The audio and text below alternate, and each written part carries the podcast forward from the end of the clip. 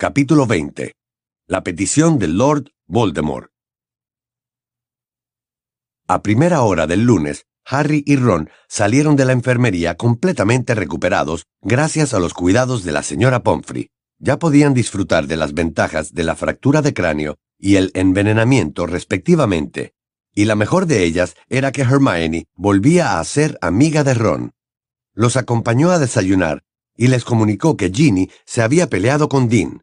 El monstruo que dormitaba en el pecho de Harry alzó la cabeza olfateando el aire, expectante.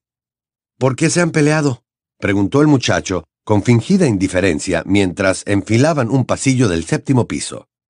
El pasillo estaba vacío, salvo por una niña muy pequeña que examinaba un tapiz de trolls con tutú.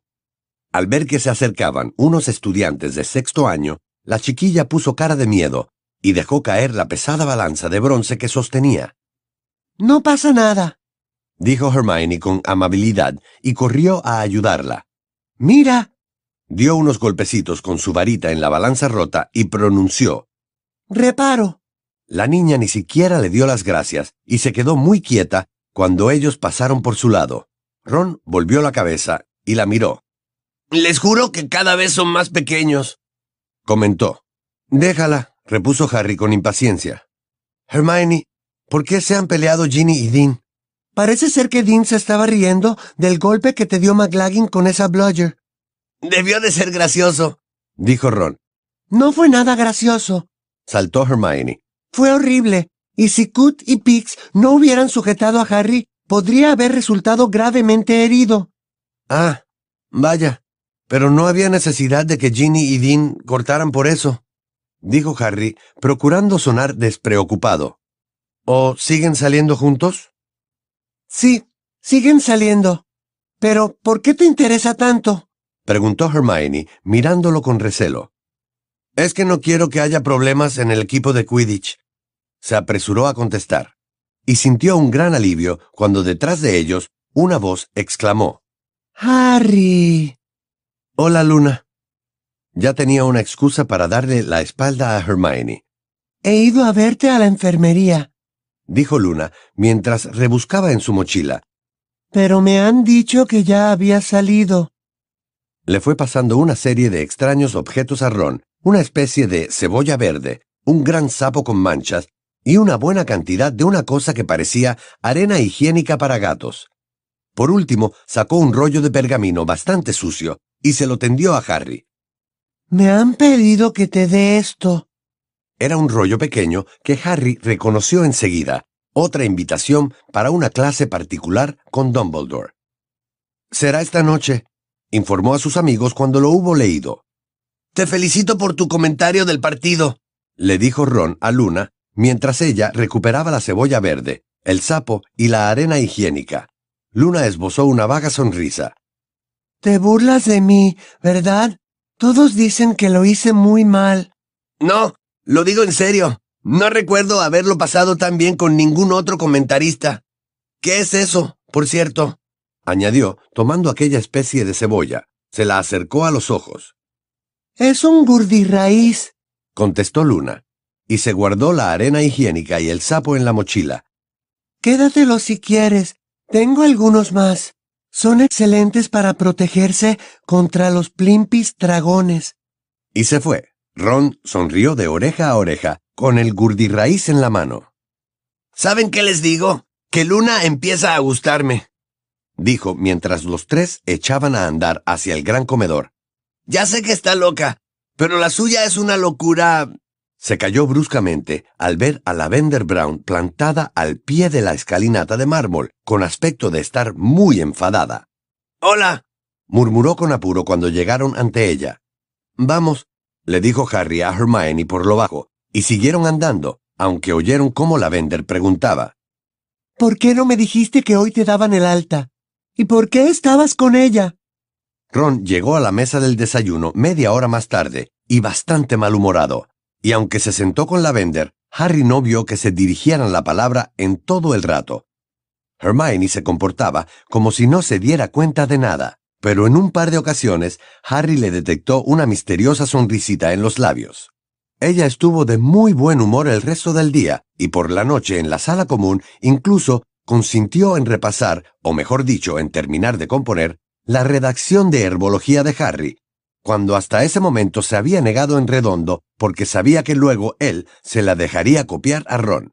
Te lo agradezco, Hermione, dijo Harry, palmeándole la espalda mientras consultaba su reloj de pulsera. Eran casi las ocho en punto. Mira, tengo que darme prisa si no quiero llegar tarde a la clase con Dumbledore. Hermione no contestó y se limitó a tachar una de las frases más flojas con cara de hastío. Harry, sonriente, salió a toda prisa por el hueco del retrato y se dirigió hacia la oficina del director. La gárgola se apartó al oír mencionar las bombas de caramelo, y Harry se dio prisa en la escalera de caracol, subiendo los escalones de dos en dos.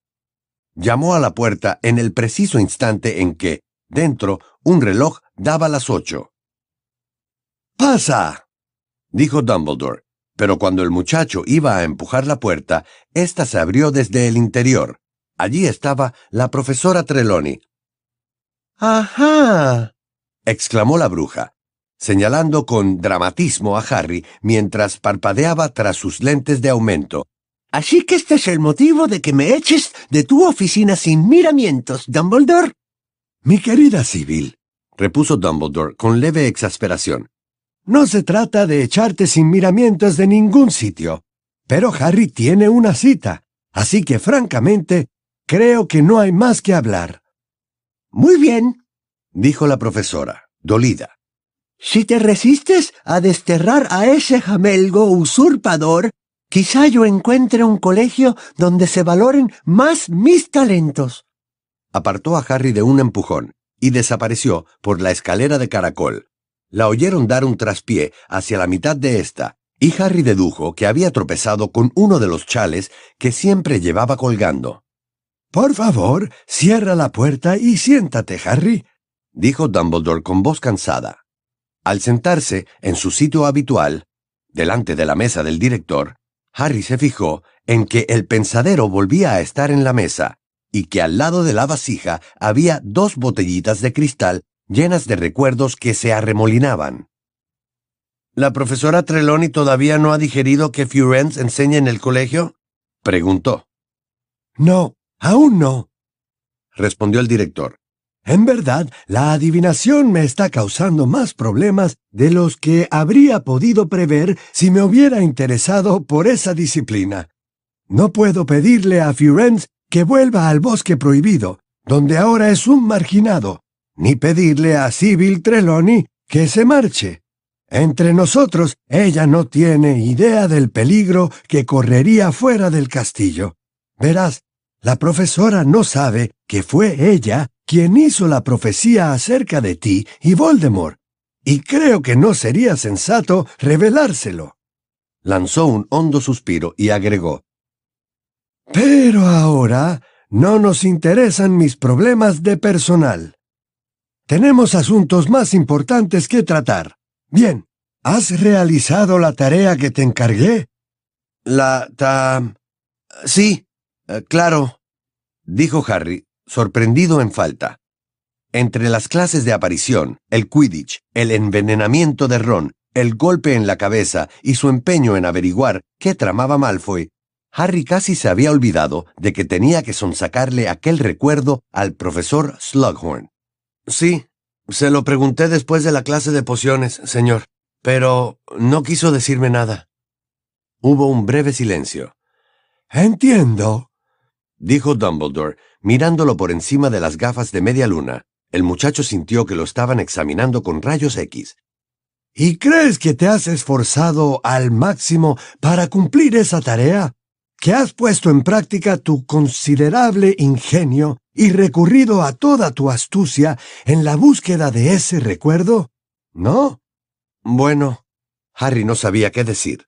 En ese momento, su único intento de recuperar aquel recuerdo parecía ridículo. Es que...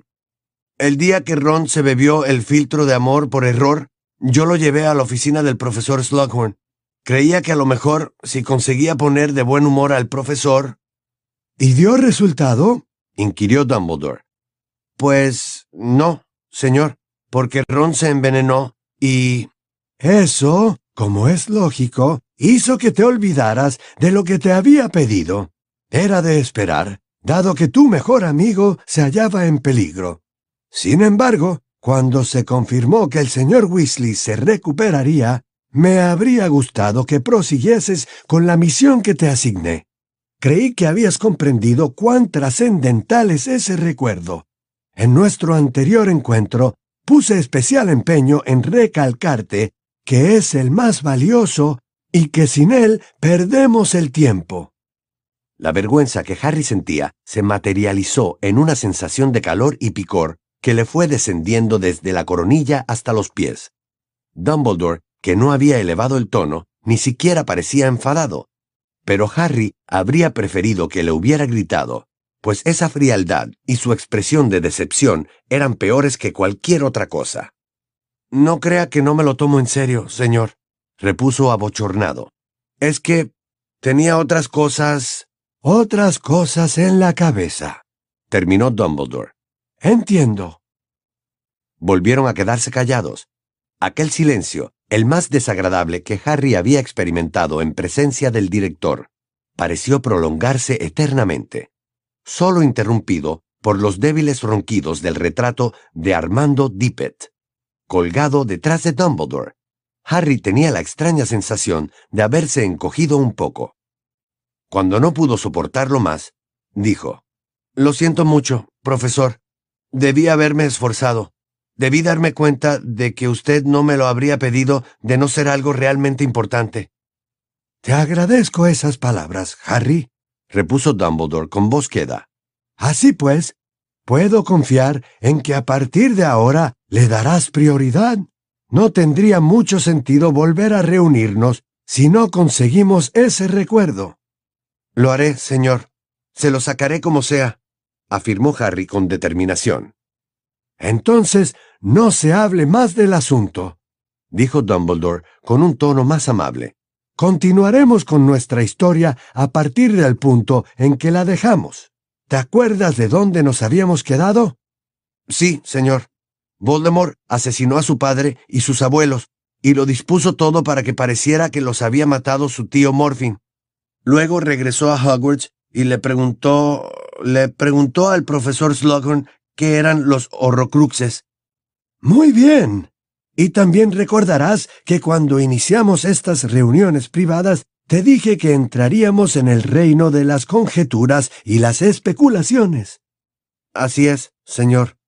Coincidirás conmigo en que, por ahora, te he mostrado fuentes de información considerablemente sólidas para mis deducciones acerca de lo que Voldemort había hecho hasta cumplir 17 años. Harry asintió con la cabeza. Sin embargo, a partir de ese momento, prosiguió el director, las cosas se vuelven cada vez más turbias y extrañas. Si ya resultó difícil hallar testimonios que pudieran hablar del Tom Riddle niño, ha resultado casi imposible encontrar a alguien dispuesto a recordar al Voldemort adulto. De hecho, dudo que exista alguna persona viva, aparte de él mismo, que pueda ofrecer un relato completo de sus andanzas desde que abandonó Hogwarts. Con todo, conservo otros dos recuerdos que me gustaría compartir contigo. Señaló las dos botellitas de cristal que relucían junto al pensadero. Después me darás tu opinión sobre las conclusiones que he extraído de ellos.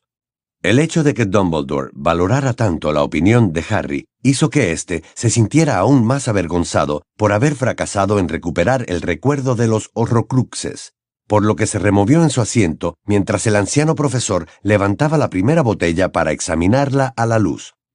Espero que no estés cansado de sumergirte en la memoria de otras personas, Harry, estos dos recuerdos son muy curiosos. El primero lo obtuve de una elfina doméstica muy anciana llamada Hokey.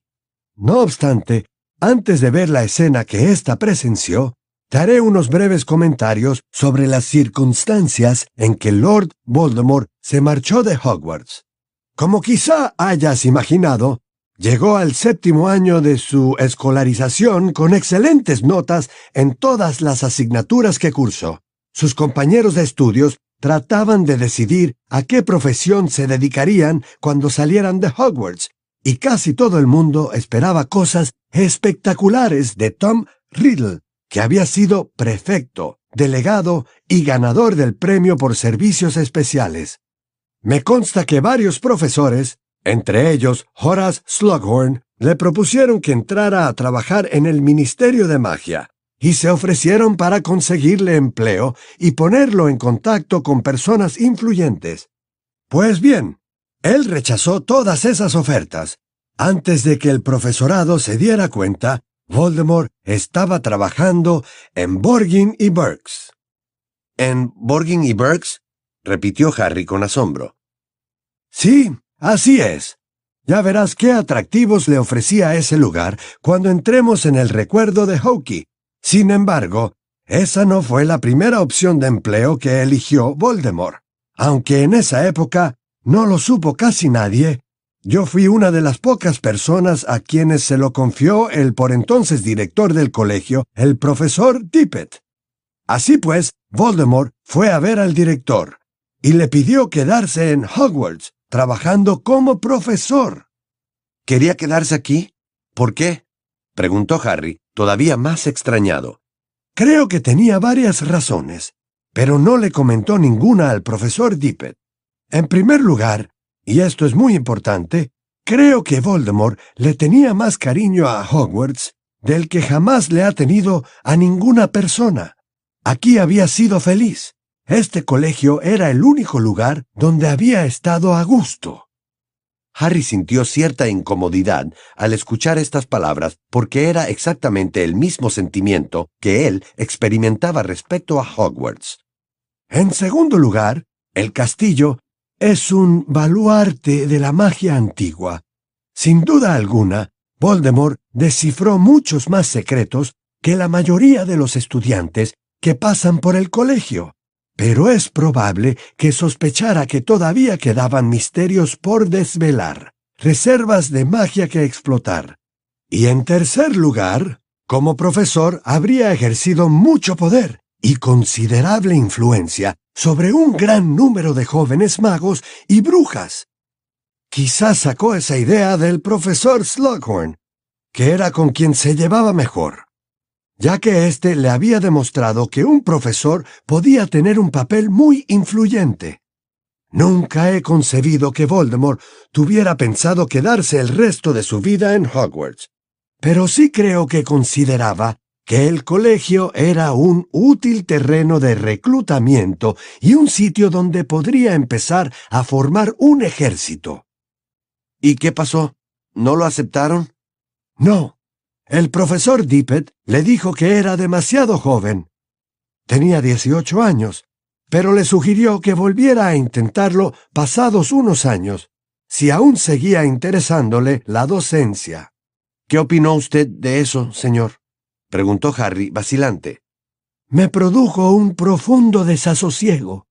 Le aconsejé a Dippet que no le concediera el empleo. No le planteé las razones que te he dado a ti porque él apreciaba mucho a Voldemort y creía que era una persona honrada. Pero yo no quería que ese muchacho volviera a este colegio, y menos aún que ocupara un puesto de poder. ¿Qué puesto solicitó, señor? ¿Qué asignatura quería enseñar?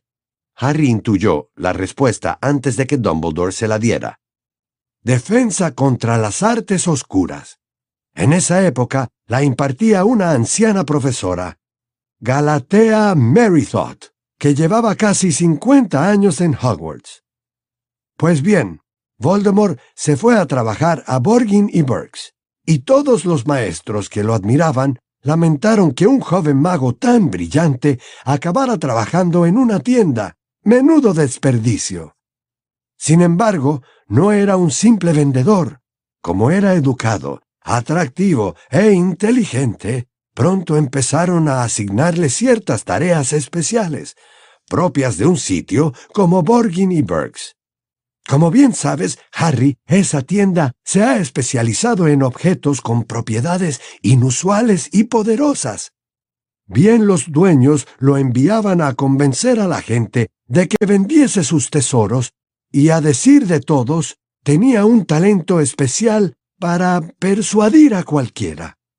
No me extraña, dijo Harry sin poder contenerse. No, claro, corroboró Dumbledore, esbozando una sonrisa. Y ahora ha llegado el momento de oír a Hokey, la elfina doméstica que trabajaba para una bruja muy anciana y muy rica llamada Hepzibah Smith. Dumbledore golpeó la botella con su varita. El corcho salió disparado y el director vertió el recuerdo en el pensadero.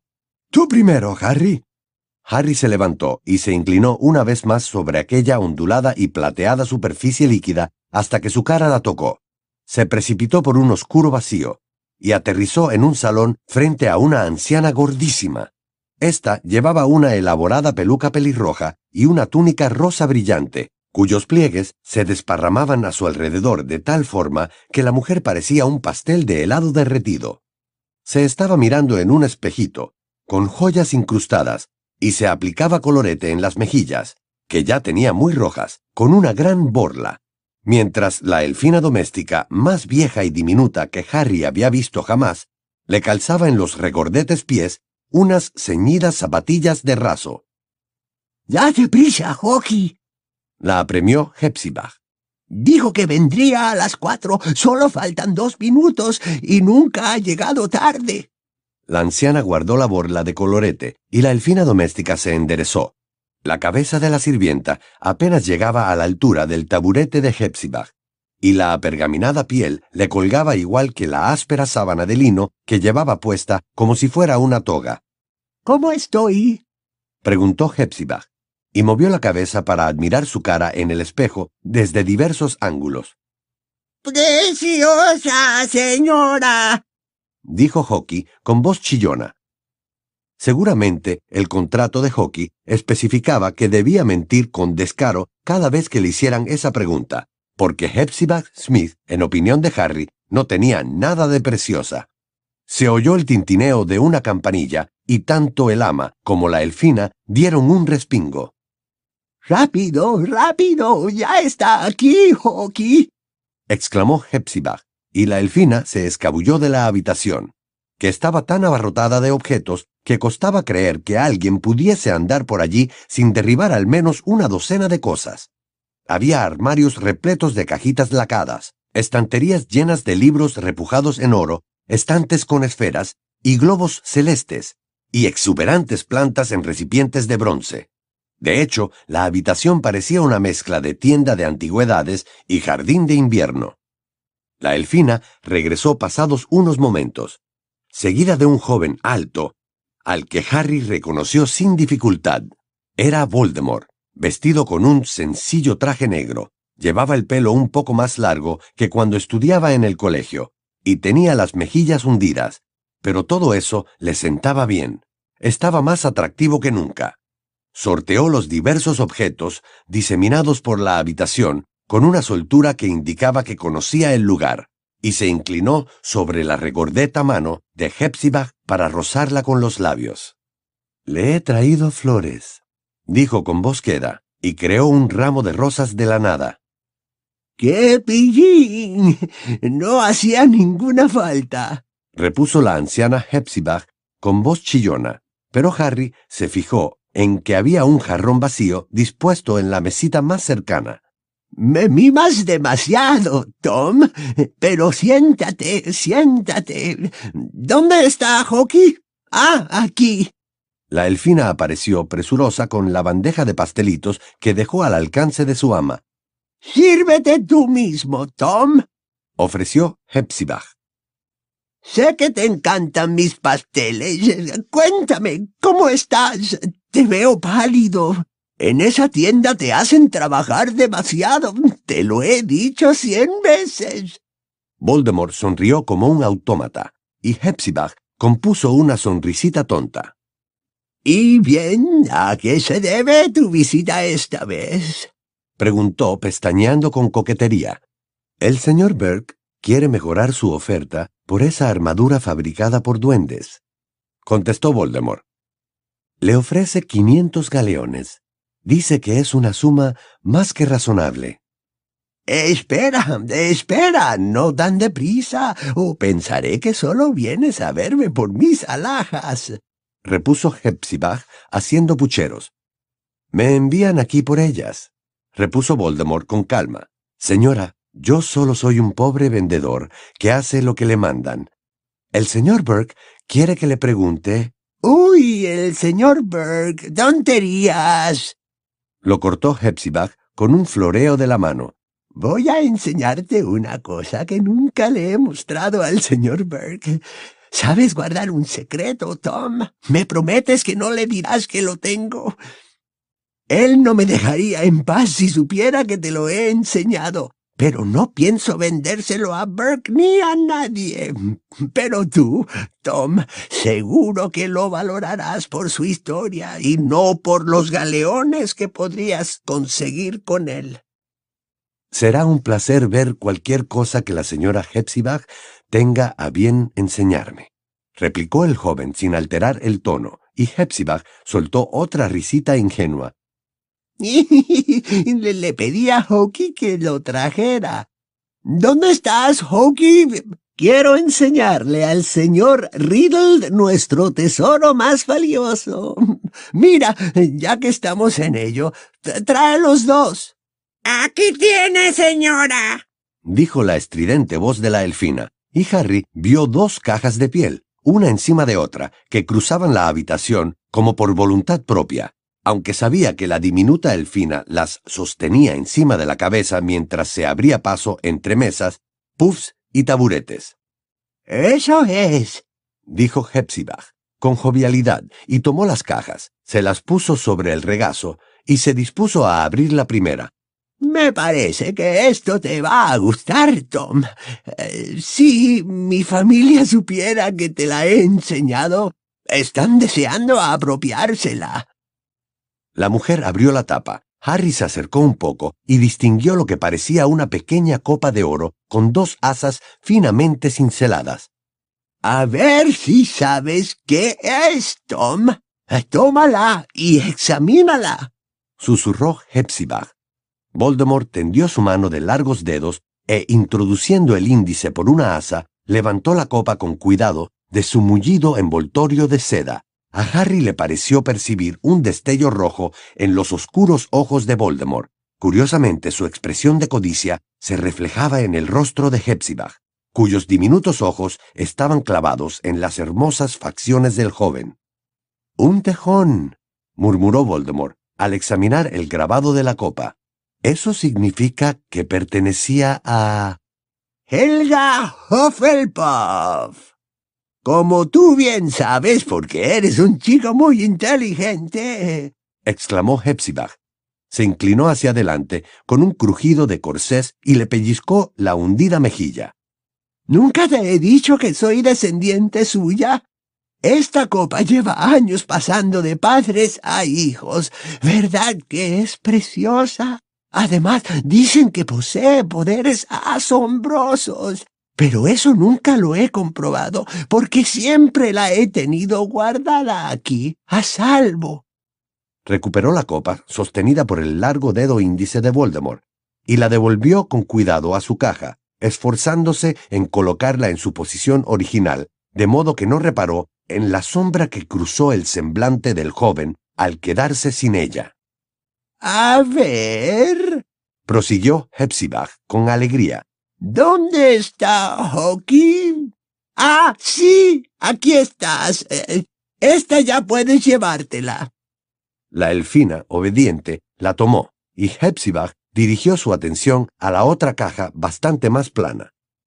Me parece que esto te va a gustar aún más, Tom, susurró.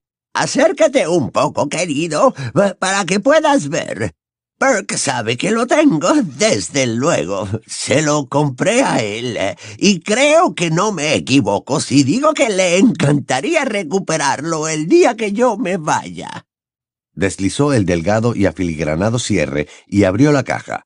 Sobre el liso terciopelo encarnado había un voluminoso guardapelo de oro. Esta vez Voldemort tendió la mano antes de que lo invitaran a hacerlo. Tomó el guardapelo, lo acercó a la luz y lo examinó con gran atención. La marca de Slytherin, murmuró con embeleso mientras la luz arrancaba destellos a una ornamentada S. Exacto. confirmó Hepzibah, complacida por el interés del joven. Me costó una fortuna, pero no podía dejar escapar semejante tesoro. Tenía que conseguirlo para mi colección. Al parecer, Burke se lo compró a una andrajosa que seguramente lo había robado, aunque no tenía ni idea de su verdadero valor. Esta vez no hubo ninguna duda. Los ojos de Voldemort lanzaron un destello rojo al escuchar aquellas palabras, y Harry vio cómo apretaba con fuerza el puño con que hacía la cadena del guardapelo. Supongo que Burke le pagó una miseria, pero ya lo ves, ¿verdad que es precioso? Y también se le atribuyen todo tipo de poderes, aunque yo me limito a tenerlo bien guardadito aquí. Estiró el brazo para recuperar el guardapelo. Por un instante, Harry pensó que Voldemort no lo soltaría, pero la cadena se le deslizó entre los dedos y finalmente la joya volvió a reposar en el terciopelo rojo. Ya lo has visto, querido Tom, y espero que te haya gustado. Hepzibah lo miró a los ojos, radiante, pero de pronto su sonrisa flaqueó. ¿Te encuentras bien, eh, querido? Sí, sí, dijo Voldemort con un hilo de voz. Sí, estoy perfectamente. Pero me ha parecido... replicó la mujer con un fugaz matiz de inquietud. Bueno, habrá sido un efecto óptico. Harry dedujo que ella también había vislumbrado aquel destello rojo en los ojos de Voldemort. Toma, Hockey, llévate estas cajas y guárdalas bajo llave y, y haz los sortilegios de siempre. Tenemos que irnos, Harry, anunció Dumbledore con voz queda. Y en tanto la pequeña elfina se alejaba con las cajas, el anciano profesor volvió a agarrar a Harry por el brazo y juntos se elevaron, se sumieron en aquella misteriosa negrura y regresaron a la oficina del director. Hepzibah Smith murió dos días después de esa breve escena, explicó Dumbledore mientras volvía a su asiento e indicaba a Harry que se sentara también. El ministerio condenó a Hockey por el envenenamiento accidental del chocolate de su ama. No puedo creerlo, exclamó Harry indignado. Veo que somos de la misma opinión.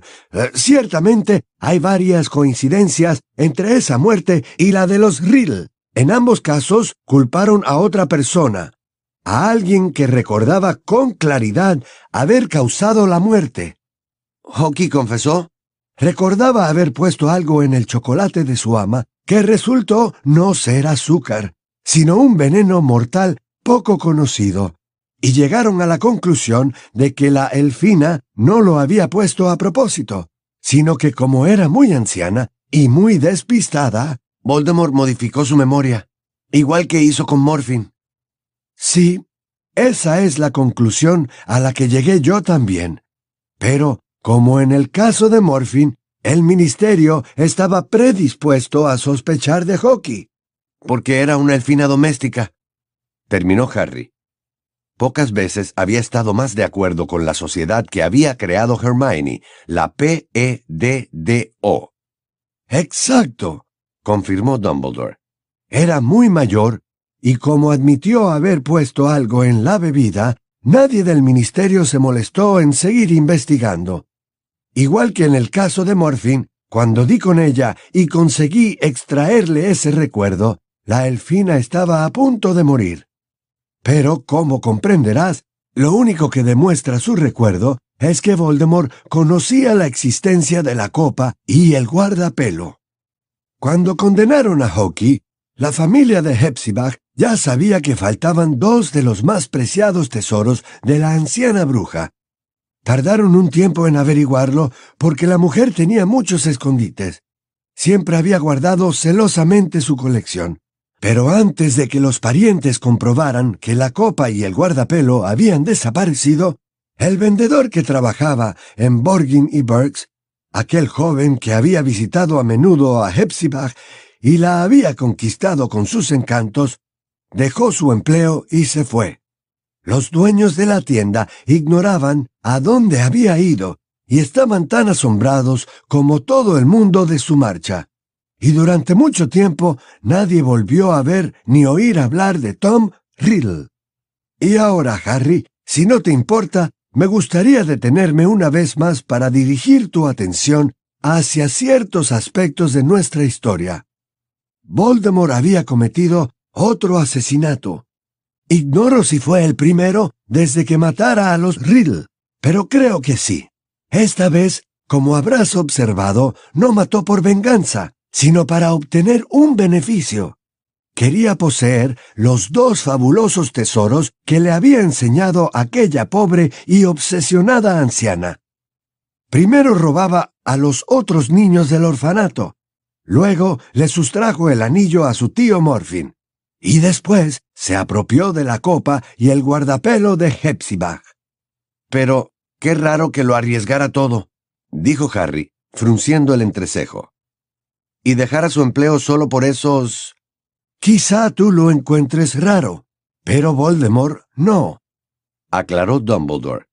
Espero que entiendas en su debido momento qué significaban con exactitud para él esos objetos, pero admitirás que no es difícil imaginar que, como mínimo, considerara que el guardapelo era suyo por legítimo derecho. El guardapelo quizás sí, pero ¿por qué se llevó también la copa? Porque había pertenecido a una de las fundadoras de Hogwarts, Creo que Voldemort conservaba un fuerte vínculo con el colegio y no pudo resistirse a un objeto tan importante de su historia. Y si no me equivoco, también había otros motivos. Espero poder mostrártelos a su debido tiempo. Y ahora voy a enseñarte el último recuerdo. Al menos hasta que consigas sonsacarle ese otro al profesor Slughorn. Entre el recuerdo de Hokey y este hay un período de diez años acerca de los cuales solo podemos especular. Harry se puso de pie otra vez mientras Dumbledore vaciaba el último recuerdo en el pensadero. ¿De quién es este recuerdo? preguntó el muchacho. Mío. Y Harry se sumergió detrás del anciano profesor en el movedizo líquido plateado y aterrizó en la misma oficina de la que acababa de salir.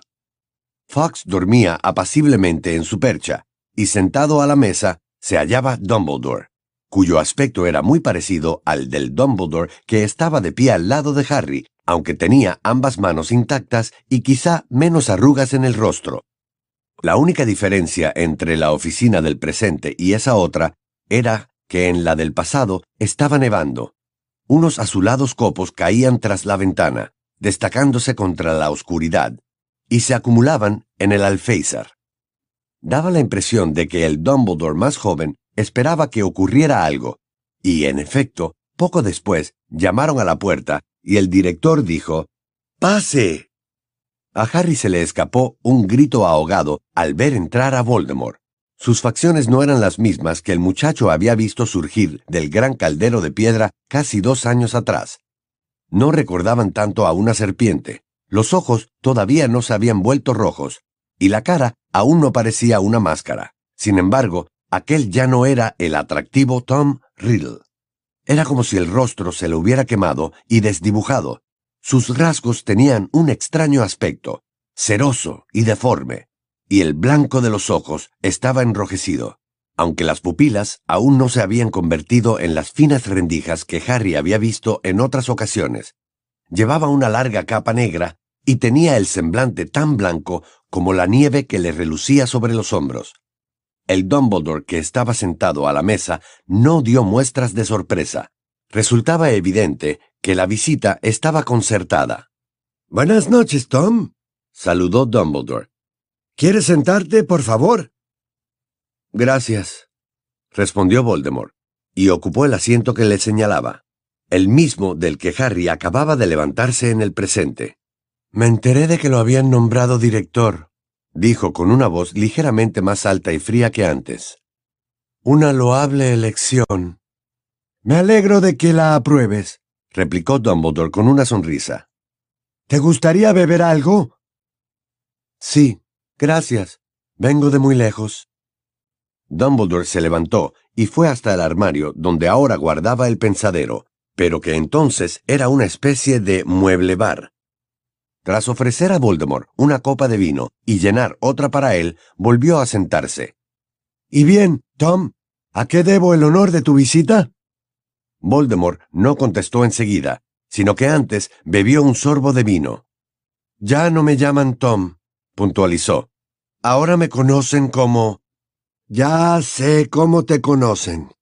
Lo interrumpió Dumbledore, sonriendo con cordialidad. Pero para mí siempre serás Tom Riddle.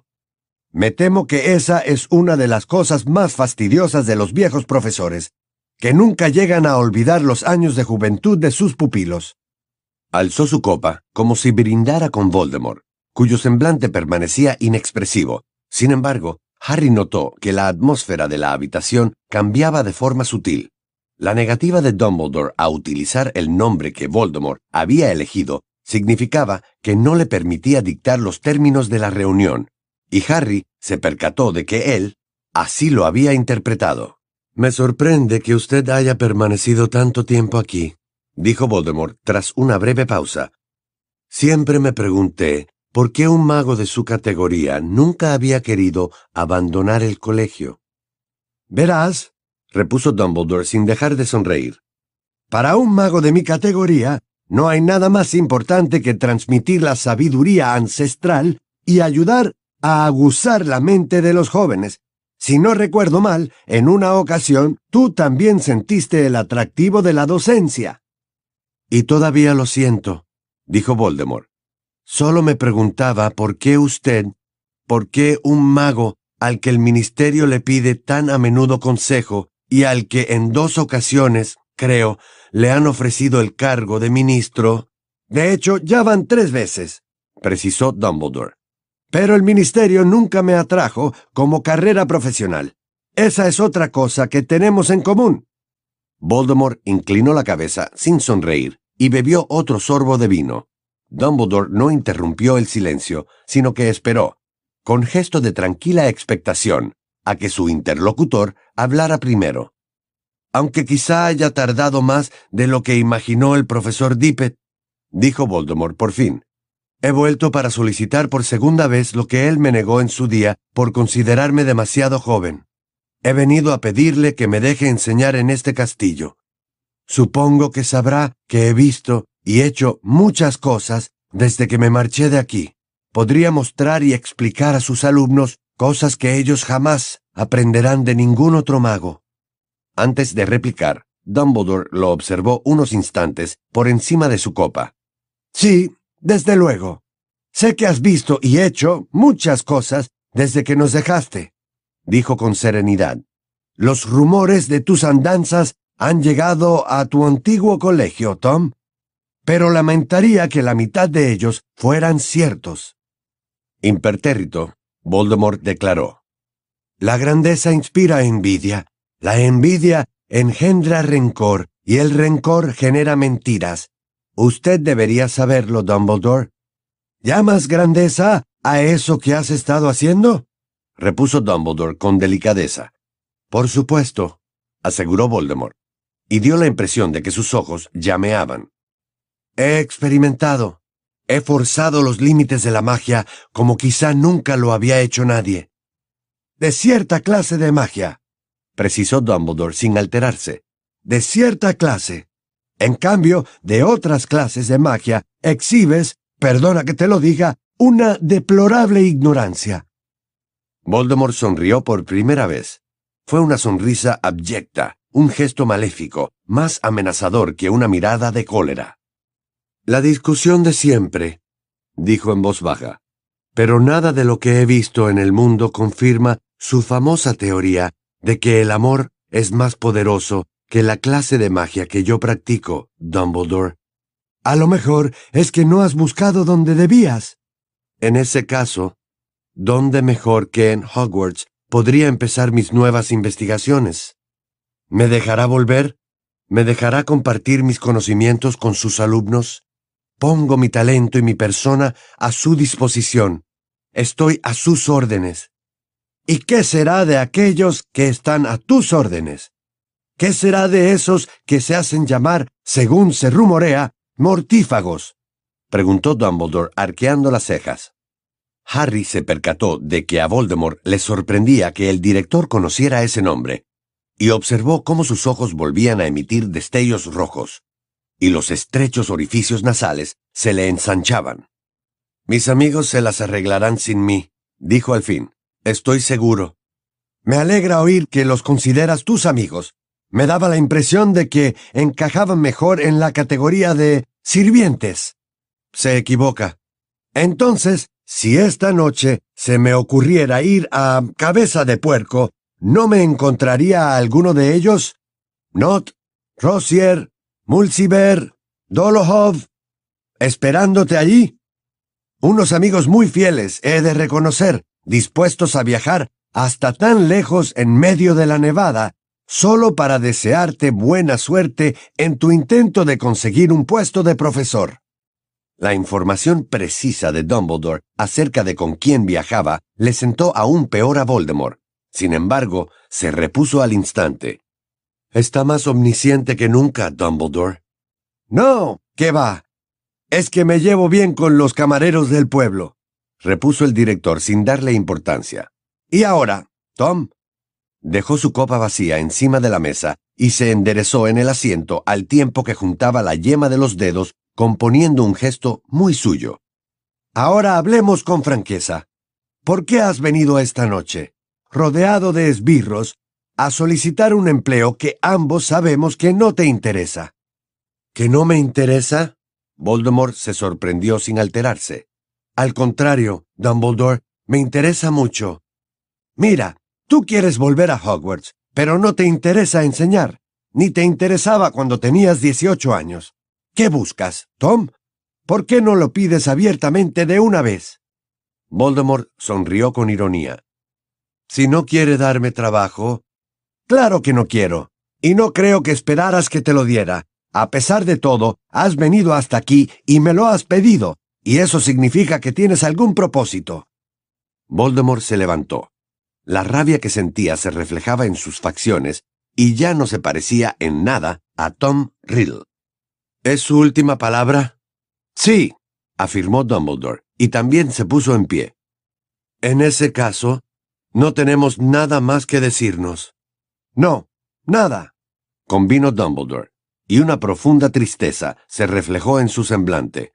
Quedan muy lejos los tiempos en que podía asustarte con un armario en llamas y obligarte a pagar por tus delitos. Pero me gustaría poder hacerlo, Tom.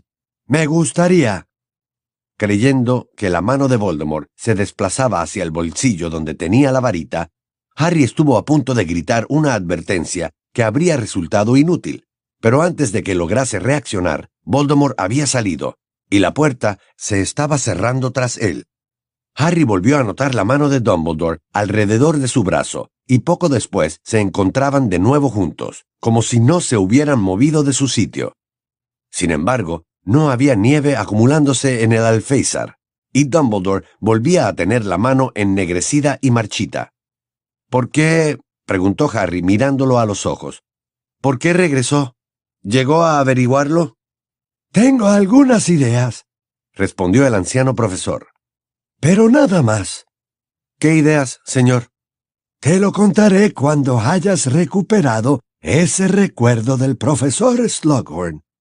Confío en que cuando consigas esa última pieza del rompecabezas, todo quedará claro para ambos.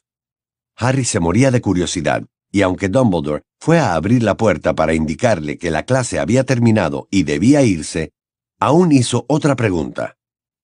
¿Quería el puesto de profesor de defensa contra las artes oscuras, como la vez anterior? En realidad no dijo... Sí, claro que quería ese puesto. Eso se demostró poco después de nuestra breve entrevista, y desde que me negué a dárselo, nunca hemos podido conservar el mismo profesor de defensa contra las artes oscuras más de un año.